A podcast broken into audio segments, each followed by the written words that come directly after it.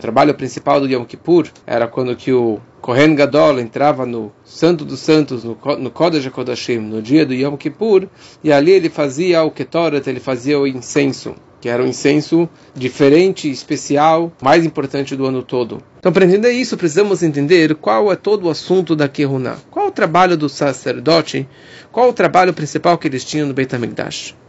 Então, no finalzinho da Torá, na Parashá, Vezot Abraha, a Torá descreve e acima que Torá beapecha vechalil al mizbechecha. Nas brachot que Moshe estava dando para a tribo de Levi, então ele fala o seguinte: eles colocarão incenso diante de você, beapecha, quer dizer, nas suas narinas, quer dizer que ó, o ketoret, o incenso vai subir para a narina de Hashem, vechalil al mizbechecha. E as oferendas queimadas, quer dizer, o korban olá, sobre o seu altar. Esse é o trabalho principal dos Kohanim. Ou seja, primeiro Ketoret, primeiro o incenso e depois o, os korbanot que eles traziam. Então, parece que tem aqui um trabalho especial, tem na verdade uma importância, Ketoret, do incenso que era feito pelos Kohanim. E isso era o principal trabalho que eles tinham no templo. Por que isso? O Sifri, sobre esse versículo, ele fala e acima que Torá beapecha aqui, Ketoret, qual incenso que aqui a Torá está se referindo? Não está se referindo ao incenso trazido diariamente durante o ano todo, e sim o Ketoret, que era trazido no Yom Kippur, Lifnai Velifnim, dentro do Santo dos Santos, lá dentro no Kodesh HaKodashim. O ano inteiro os Kohanim precisavam trazer o Ketoret, e isso era muito importante. Só que aqui ele está dando uma ênfase especial ao Ketoret, que era trazido pelo Kohen Gadol no dia do Yom Kippur. Quer dizer que ele é diferente do Ketoret que era trazido o ano todo. E você quer saber o que, é o Kohen? O que, que representa a Kehuná do Kohen? Do Kohen em geral? Representa o, o, incenso que era trazido pelo Kohen Gadol, não todos os Kohanim, sim o Kohen Gadol no dia do Yom Kippur. E essa que era a grandeza dele. Então precisamos entender todo esse conceito, a ideia do Ketoret do ano inteiro e a diferença do Ketoret com Yom Kippur. O Rambam Maimonides ele fala que no Yom Kippur tinha um ingrediente especial nos Ketoret. Eram várias ervas, eram várias é, de óleo e de, e de plantas especiais que a Torá descreve. Só que no Yom Kippur tinha uma planta que se chamava Malé Ashan. Malé sobe Ashan, fumaça. Quer dizer, uma planta que fazia muita fumaça. E no Yom Kippur, se essa planta faltasse, o Kohen, ele era Hayav Mitah, ele tinha pena de morte. Já durante o ano todo, se essa planta não tivesse, não tem problema, ele não era, não tinha pena de morte. Como a gente sabe que a ideia do Kohen Gadol no Yom Kippur, fazendo o incenso dele, era para subir muita fumaça lá dentro do, do Kodesh HaKodashim. Até os desenhos que fazem tem uma fumaça assim de metros de altura. E por isso é isso que o versículo fala e acima o ketorá beaperra que vão colocar o ketoret, o incenso nos seus nariz, quer dizer, nas suas narinas, porque aqui está se referindo ao trabalho do Yom Kippur. Quando que bem no Yom Kippur é essencial essa erva que faz o, o, o que sobe realmente a fumaça, esse malé ashan, principalmente no Yom Kippur. E se faltou essa ideia de subir a fumaça até as narinas de Hashem, como se fosse, então é Hayav Mitah. Então precisamos entender realmente qual a ideia, qual a diferença de, do Ketoret durante o, o, ano inteiro e o Ketoret do Yom Kippur, que precisava ter essa erva que se chamava Malé Ashan. Para entender essa diferença, precisamos entender, na verdade, qual toda a ideia do Ketoret. Qual a razão dessa mitzvah de trazer o incenso durante o ano todo e também no Yom Kippur. Então o Rambam, no Moré Nevuchim, no Guia dos Perplexos, ele fala uma coisa interessante, muito interessante. Qual a ideia do, do cheiro, do aroma, do incenso do, do Betamigdash? Era para melhorar o, o cheiro que tinha no Betamigdash. Porque no Betamigdash você tinha lá abates, dezenas de animais, eles tiravam a pele e tiravam os órgãos e as entranhas e queimavam animal e queimavam pássaros e queimavam farinha e queimavam tanta coisa no altar e tanto sangue, tanta sujeira que tinha no Beit HaMikdash. Então imagina só o fedor que tinha lá. Então fala o Rambam, por isso que tinha um incenso para melhorar o aroma, o cheiro, literalmente, fisicamente, o cheiro gostoso dentro do Betamigdash e também o cheiro dos trabalhadores. Imagina só o cheiro que os Kohanim eles tinham lá trabalhando, carregando boi, carregando carneiro, carregando para cá e para lá e correndo e fazendo com, com a exatidão do trabalho que precisavam ter, eles estavam transpirando muito. Então tinha um cheiro não muito gostoso. Então para dar um aroma prazeroso, eles colocavam então esse incenso no Beit HaMikdash. Explicação muito interessante, muito bonita. Só que não pode ser essa a única razão e a verdadeira razão e a razão profunda pelo qual Hashem ordenou com tanta ênfase, com tanta importância esse trabalho enorme do, do, do Ketoret. Então, com certeza, tem uma explicação mais profunda e mais íntima sobre essa ideia, mais mística. E é isso que o Zohar ele descreve. O trabalho do Ketoret era para tirar la vir hazuamavet nofada yetzerara. Era para tirar a sujeira e a impureza do instinto negativo do Yetzerará. Por quê? O que, que tem a ver o Ketoret para tirar a impureza do Yetzerará? A sujeira do Yetzerará. O Ketoret era feito de várias ervas e especiarias e elas não eram comestíveis. Não eram comidas gostosas que fizeram lá um, uma mistura. Diferente dos korbanot. Todos os korbanot precisavam ser animais kasher, animais comestíveis, animais que não eram que não estavam treif, que não que não tiveram problema no abate, precisava ser 100% kasher. E o animal mais gordo, mais bonito, sem nenhum defeito. E um rico que trouxe um corban de pobre, trouxe lá um, um, um pouquinho de farinha, ele não cumpriu a sua obrigação. Ou seja, os korbanot precisava ser algo comestível. Já as especiarias do ketoret não era algo comestível. Por que isso? Espiritualmente isso representa um nível muito baixo, um nível muito impuro, porque não é algo comestível para o homem, então é algo muito, muito baixo falando. E mais ainda, entre as especiarias tinham uma que se chamava Helbená. E a Helbená ela tinha um cheiro ruim. E a Gemara escreve que o Helbená representa os pecadores do povo de Israel. Poshei Israel.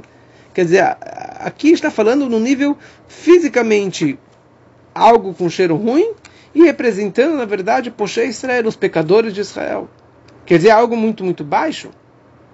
E isso nós usamos para fazer um incenso, Reach, Nechoach, Lashem, um aroma prazeroso para Deus? Então a ideia do Ketoret, na verdade, é pegar esses níveis mais baixos, mais impuros, mais sujos, com pior cheiro, e na verdade fazer o Itapcha, transformar elevar tudo isso para Kedushá, para a santidade. Essa é a ideia básica dos, do Ketoret, de pegar as coisas mais baixas e transformá-las para Kedushá.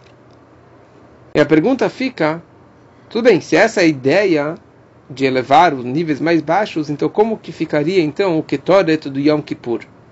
O Yom Kippur não tem impureza. É um dia muito sagrado. É um dia que a impureza, o Yetzerará, não tem controle. Ele não tem o direito de, de acusar mais no dia do Yom Kippur. Ele não tem, o Satã não tem mais controle, não tem mais direito no dia do Yom Kippur quer dizer, não tem mais a força negativa. A gente, a gente jejua, a gente está totalmente desapegado do, do físico, do material, é, não come é, roupa especial, sapato diferente, assim por diante. Então, qual seria a ideia do Ketoret, do incenso, dessa transformação das impurezas no dia de Yom Kippur? E para entender isso, o Rebbe traz uma coisa paralela. A ideia da chuva. Qual a diferença da chuva, do retorno, do arrependimento, do Yom Kippur e o trabalho da chuva durante o ano todo. Em resumo, é o seguinte: o trabalho do ano inteiro é um chuva que é chamado chuva meirá, um retorno por reverência, por medo.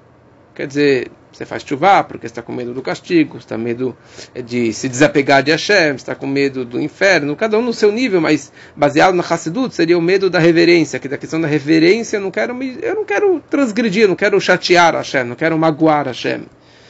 Mas a pessoa que trabalha dessa forma, uma chuva meirá, ele fica meio estático, ele fica meio paradão. Por quê? Porque ele faz só aquilo que, que ele não precisa fazer e aquilo que ele não pode fazer, ele não faz. Mas ele não tem um bitul total perante Hashem, ele não tem um bitul bemetziud, não tem uma humildade, uma dedicação total perante Deus. E sim, eu preciso fazer, eu não quero magoar, eu não quero magoar Hashem, eu não quero assim me desprender de Hashem. Então todo o trabalho dele é na negação. Negação quer dizer eu não quero me distanciar dele. E por isso a chuva de uma pessoa como essa, que seria a chuva durante o ano todo, o que acontece com todas as transgressões, eu não consigo transformar as transgressões em, em, em méritos, em pontos positivos. E sim, os donot nasu que jgagot. As transgressões se transformam como algo involuntário, como algo sem querer. Ou seja, não é mais considerado um pecado, uma transgressão, e sim é considerado como algo que eu fiz sem querer, sem intenções. Não vou mais calcular, não vou mais lembrar mais das minhas transgressões, mas não foram transformadas em algo positivo, não foram transformadas em méritos. Ou seja, uma pessoa que faz uma chuva como essa, ela não está totalmente dedicada a Hashem. Ela não, ela não pulou, ela não, não, não, se transformou numa pessoa nova. Esse é o ponto. Ela não fez uma chuva máxima. Então ela continuou sendo ela, a pessoa continuou sendo ela. Eu não vou pecar de novo, não vou magoar Hashem, mas eu não virei uma pessoa nova. Consequentemente, as minhas transgressões também não foram transformadas em méritos. Eu continuei no mesmo nível que eu estava antes. Isso é o nível de chuva do ano todo. E por isso o ketoret, o incenso, que era trazido durante o ano todo, era esse mesmo tipo de, a mesma ideia. Já que a chuva é uma chuva meirá, quer dizer só para deixar de fazer o errado, de só se afastar do pecado, então você só tira a impureza. Certo? Você só retira a impureza. Você pega lá e você se separa das impurezas e eleva aqui um pouquinho para do chá mas continua ainda, na verdade, com o pezinho conectado com o nível físico, com, com o nível de impureza. O que acontece no Yom Kippur? Yom Kippur é um outro tipo de chuva. É um chuva meiahavá, é um chuva por amor. Quer dizer que ele está apaixonado por Hashem. Não porque eu quero, e sim por ele. Eu me entrego totalmente pelo amado, pelo ahuv, e principalmente uma chuva uma chuva além da lógica, além do meu raciocínio, além do que eu quero. Simplesmente que eu preciso me conectar, me apegar, me grudar com Hashem. Ledavka, Dveikut, é que interessante ligado com as sechot que estudamos nas últimas semanas, a ideia da Dveikut, é isso que acontece bem no Yom Kippur. Você quer realmente lidvok para Hashem? Você quer se apegar? Você quer se grudar com Hashem? Isso acontece no dia do Yom Kippur. Porque no Yom Kippur você vira uma Metziut Hadashah, uma nova pessoa, uma nova existência, quer dizer, uma pessoa conectada com Hashem. Então, na hora que você virou uma nova pessoa, então zerou as contas. Zerou tudo que você fez de errado, foi transformado. Todos os deméritos viraram méritos. Todas as transgressões viraram, um, viraram méritos. Zdonod nasulokis huyot porque Hashem consegue transformar a maldição em brachá. Quer dizer, já que eu virei uma pessoa nova, então tudo que eu fiz de errado também virou novo agora. E essa é a ideia da chuva máxima. Lemala memedidav agbala, acima, além dos, dos limites das fronteiras. E por isso que tudo o de errado foi transformado em méritos. E essa que é a grandeza da chuva do dia do Yom Kippur. E essa que é a grandeza do Ketoret de Yom Kippur, do incenso que era trazido no Yom Kippur. Era um incenso que é que nem a chuva me'avá, é que nem um retorno por amor. Ou seja, o incenso, sim, eram ervas impuras, ervas com cheiro ruim, ervas mundanas, quer dizer, coisas negativas, mas o trabalho aqui, o trabalho de Yom Kippur é um trabalho positivo, não um trabalho negativo, não um trabalho de se afastar do, do errado, e sim no positivismo, ou seja, transformar tudo isso numa Metziut Hadashah dentro do mundo. Quer dizer que os níveis mais baixos do mundo, todas as transgressões vão se transformar em méritos. Todas as coisas mundanas, negativas e impuras serão transformadas em Kedushah. E por isso que isso foi feito dentro do Santo dos Santos, do Kodesh HaKodashim. Porque dentro do Kodesh HaKodashim só tinha a Arca Sagrada. E na arca sagrada só tinha as duas tábuas. E nós sabemos que a arca sagrada se encontrava, mas não se encontrava dentro do Kodesh HaKodashim. A medida que ela ocupava, não ocupava espaço. Aron, Makom Aron dá, como é sabido que se você medisse de uma parede até a arca e da outra parede até a arca, até o outro lado da arca, era o mesmo tamanho se você medisse de parede, de parede até parede. Ou seja, a medida da arca não ocupava espaço, porque ali era o lugar mais elevado, era o amor, a conexão máxima com Deus. E isso que acontece no dia do, do, do Yom Kippur. Essa conexão máxima com Hashem, essa transformação total das transgressões, do, das impurezas, dentro do Kodesh HaKodashim, no dia de Yom Kippur, com o homem mais sagrado, que era o Kohen Gadol. Então a ideia de Yom Kippur é exatamente isso de pegar o incenso, pegar o, o Ketoret dentro do Kodesh HaKodashim. Mas tinha uma erva especial, que era o Malé Ashan. O Malé Ashan era uma condição para que validasse esse incenso. Porque o Yom Kippur é um dia que está acima do ano todo ele está acima do Seder Shtarshelut, ele está acima de tempo e espaço. Porque para conseguir realmente adquirir essa chuva máxima no dia do Yom Kippur, precisamos transmitir de um nível atemporal, um nível acima do tempo e acima do mundo, acima, acima do, do, do espaço. Como que você atinge um nível tão elevado? Como que você atinge um nível espiritual tão elevado? Colocando uma erva que se chamava Maleachan, que ele eleva a fumaça. Quer dizer, essa elevação do ketório, do incenso, um nível tão, tão, tão elevado, para conseguir atingir esse nível tão elevado, para conseguir adquirir esse tipo de perdão, esse tipo de chuvá, esse tipo de conexão máxima com Hashem.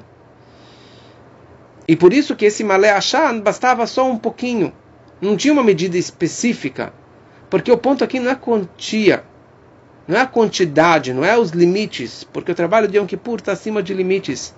É a revelação da Yehida, do nível mais elevado da alma, conectado com o nível mais elevado de Hashem, que está totalmente acima de limites e fronteiras. Essa que é, na verdade, a grandeza do Yom Kippur a grandeza do Ketória, do incenso que era trazido do, no Yom Kippur. E por isso que precisava realmente desse Malé Ashan, dessa, dessa erva que fazia fumaça, quer dizer, para realmente atingir um nível tão, tão elevado espiritualmente falando. Que realmente transformasse todas as impurezas em Kedushá, todas as transgressões em méritos.